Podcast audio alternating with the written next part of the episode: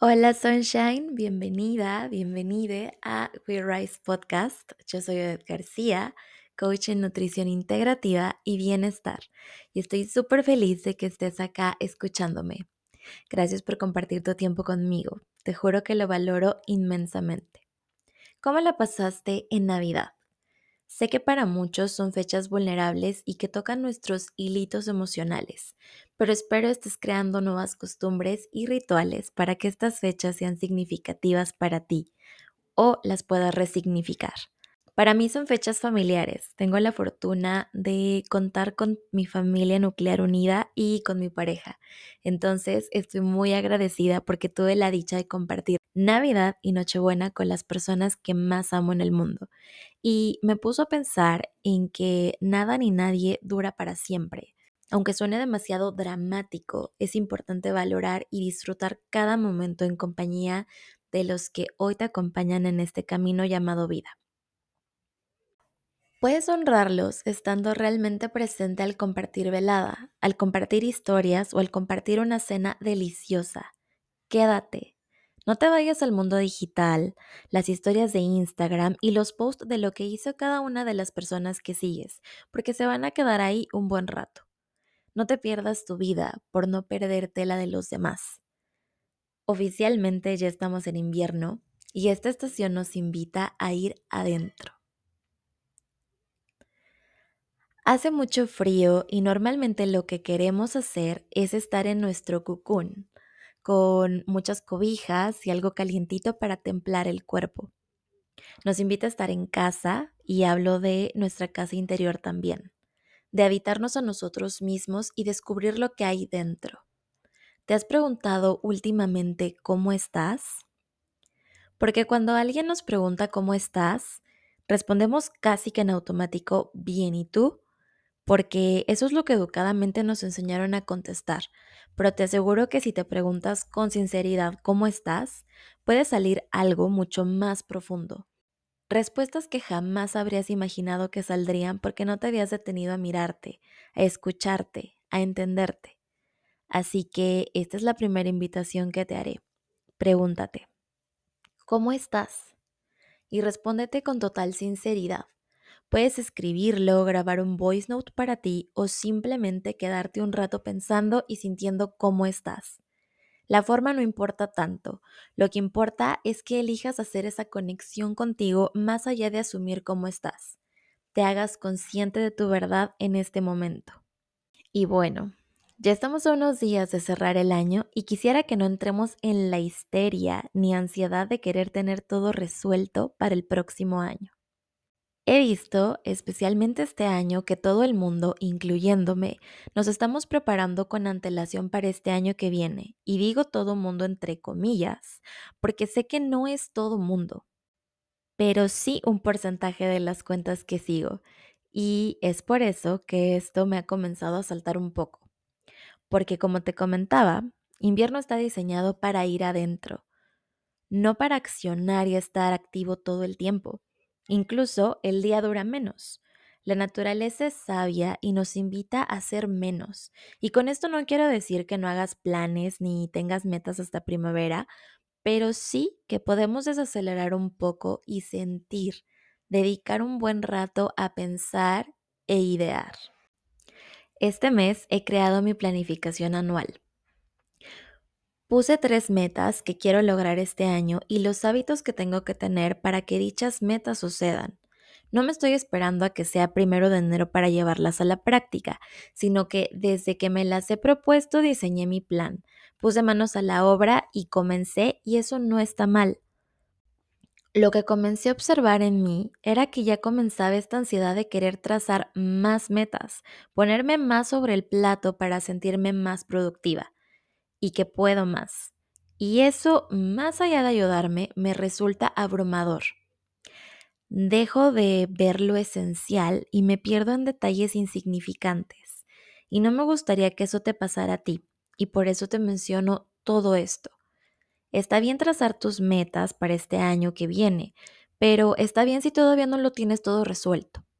Está bien si te dedicas un tiempo para ti en esta temporada y te preparas para arrancar cuando los días duren más. o te vas poquito a poco estos días como caracol y cuando menos te des cuenta ya habrás avanzado un largo tramo del camino.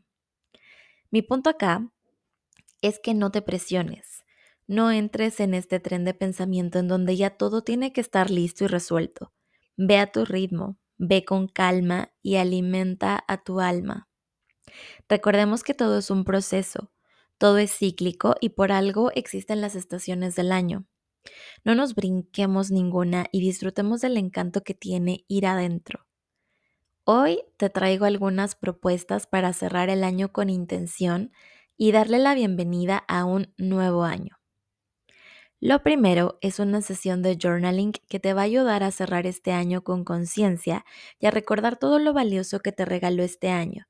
Así que ya sabes, saca tu journal, papel y pluma, tus notas del celular o ponte a filosofar con los siguientes prompts. El primero es, este año fue el año en el que yo, puntos suspensivos. Aquí puedes anotar todos tus logros o cosas que realizaste que tuvieron un impacto grande en tu vida. El siguiente es mis 12 highlights del año. Ve a tu carrete de fotos porque a veces es más fácil recordar qué pasó en tu año a través de tus fotos. No es necesario que pongas algo por mes. Incluso hay meses que puede que no haya pasado nada trascendental y meses donde pasó de todo. Entonces, tú elige cómo quieres plasmar tus highlights. El siguiente. Top 3 de mis mejores recuerdos del año. Atesora estos recuerdos para que no los olvides y en momentos difíciles puedas recurrir a ellos. Tengo pensado grabar un podcast sobre cómo crear tu propio Emergency Toolkit de autocuidado para bajones emocionales y definitivamente dentro de todos tus recursos quieres tener momentos buenos y divertidos para recordarte que la vida es un ciclo y que tal vez en ese momento específico de tu vida no la estás pasando tan bien, pero volverás a reír y a sentirte increíble. Déjame saber si sí quieres el episodio del Emergency Toolkit para compartirlo pronto contigo. Me puedes mandar un DM por Instagram o dejarme aquí en los comentarios. El siguiente prompt es, ¿quiénes fueron las personas que formaron parte de este capítulo de mi vida? Y como te comentaba antes, esto es para recordar honrar y valorar a los que están en nuestra vida porque nos están regalando lo más preciado que tienen, su tiempo. Y tú a ellos. Así que, ¿qué mejor que hacerlo de manera consciente y en total presencia para que valga la pena el encuentro y para tener cada vez más momentos memorables que podamos guardar y atesorar?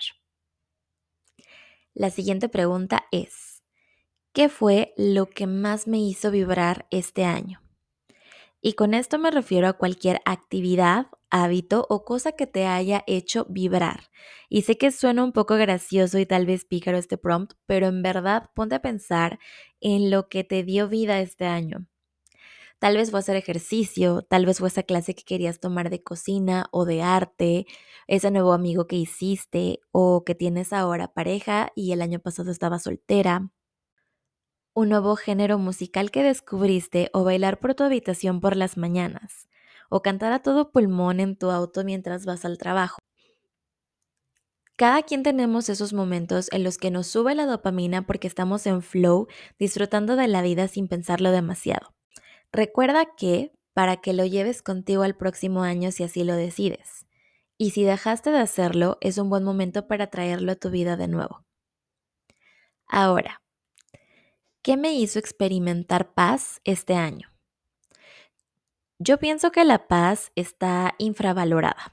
Todos queremos sentir la emoción a flor de piel porque es como un efecto de droga en nuestro cerebro, pero cuando experimentas la paz, la calma y te quedas ahí un buen rato, comprendes que vale oro. Que lo que te da paz te pone en camino a la verdadera felicidad. Así que Pone especial atención a lo que te da paz porque estaría increíble que fuera todo en tu vida. Pero como sabemos el mundo en el que vivimos, por lo menos crear nuestros momentos de paz y la conciencia de paz en nuestra mente y corazón nos puede llevar muy lejos. El siguiente prompt es, ¿qué situación, persona o cosa drenó mi energía este año? Somos lo que consumimos y no solo me refiero a la comida, también al contenido que vemos en medios, las personas con las que convivimos y las pláticas que tenemos nutren o desnutren nuestra mente y cuerpo. Es por eso que es importante revisar lo que te drena y tomar acción para frenar ese ciclo de consumo. Te propongo que hagas una dieta de crítica. Dejemos de hablar de otras personas si no están presentes, porque a veces es muy fácil hablar sin darnos cuenta que al poner tu energía en otra persona te estás olvidando de ti. Limpia tus espacios, tus aplicaciones del celular, las cuentas que sigues en redes, el contenido que consumes. A todo lo que reste es mejor decirle adiós. Puede ser poco a poco o una limpieza a conciencia, pero la idea es comenzar este nuevo ciclo sin todo aquello que te drenó este año. Siguiente prompt. ¿Qué no me di este año que quiero darme el próximo año? Y aquí te sugiero que no lo hagas desde el juicio. Recuerda que todos hacemos lo que podemos con los recursos que tenemos en el momento, pero toma conciencia de algo que no pudiste darte este año que te quieres dar el próximo más amor propio, más movimiento físico, más espacio para tu creatividad, más espacio para no pensar o lo que tú sientas que requieres o quieres darte este año. Y vamos con la siguiente. ¿Qué quiero dejar en 2023 y no llevarlo conmigo en 2024? Deja todas las viejas creencias, disfraces y etiquetas que ya no quieras llevarte en tu mochila. De pronto nos identificamos demasiado con la historia que nos contamos sobre nosotros mismos y no nos damos cuenta de que podemos cambiar y soltar todo lo que ya no nos suma. Tienes el poder de elegir dejar atrás todo lo que no quieres que continúe en tu vida. Y si quieres, puedes hacer un mini ritual con todo lo que quieres dejar atrás. Puedes anotarlo todo en un papel y quemarlo en el fuego, porque el fuego transmuta Así que puedes poner la intención en dejar todo eso atrás y que el fuego haga alquimia y lo transforme. ¿Qué lecciones aprendí en 2023?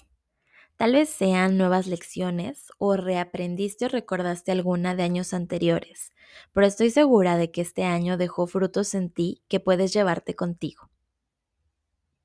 Y el último prompt. Cosas por las que estoy agradecida en 2023. Y con esto no me refiero a literal solo cosas, sino a situaciones, personas, oportunidades, descubrimientos o lo que se te ocurra. Siempre hay algo por lo que estar agradecido. Si estás escuchando este podcast, estoy segura de que estás llena de bendiciones y cosas increíbles, aunque no puedas verlo o aunque no te des cuenta. Y siempre ver a través de los lentes de la gratitud nos hace sentir aún más afortunados. Y la última propuesta es que hagas una carta a tu 2024 y lo recibas con gratitud. Cuéntale qué quieres experimentar y cómo te quieres sentir este año, qué cosas quieres vivir y de qué formas y hacia qué lugares te quieres expandir. Esta puede ser una carta dirigida al 2024, o sea, a la energía del año, a Dios, al universo o a tu yo superior.